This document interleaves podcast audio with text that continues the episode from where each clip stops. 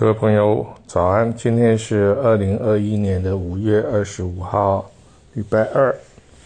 我们要谈的是《公司四》的第四本书里面的第七十八页，它的题目叫做《夜半吃金瓜米粉》。那这个也是七八年前写的一首诗。啊，晚上呢，在七期从化区呢，在台中，啊，点了。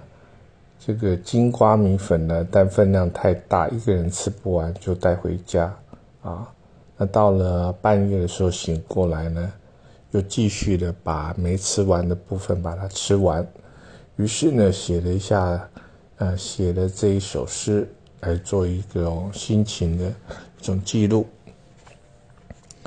夜半醒来，独自徘徊，乍见金瓜米粉，芹菜。呃，红萝卜、五鱼盘内，香菇与肉丝混搭的滋味有声有色，搭配咖啡呢，简直不属凡间呢。夜半醒来，独自徘徊，昨晚打包的金瓜米粉呢，已失去刚上桌时的温度。稍稍凝结的油脂，看来不太友善。持厨呃，持厨的筷子犹豫片刻，却在那热腾腾咖啡的推送中呢，让米粉坐上溜滑梯，滑入了喉咙。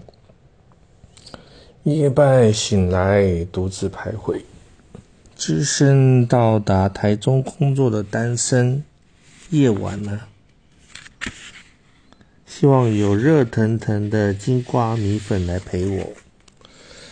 就算温度已经退了，但咀嚼、吞咽、消化疲劳与思念，吃起来呢也另有一番风味。好，那这个是很少数的一个主题啊，写到了金瓜米粉啊。那陪自己呢，在夜半醒来的时候呢，肚子稍微有点饿，就继续把它吃完。那当然有了一个热咖啡呢，这样子的一个混搭的滋味呢，特别美好。于是写了这首诗呢，以之纪念。好，今天就讲到这边，也很感谢您的聆听，祝你有一个非常愉快的周二。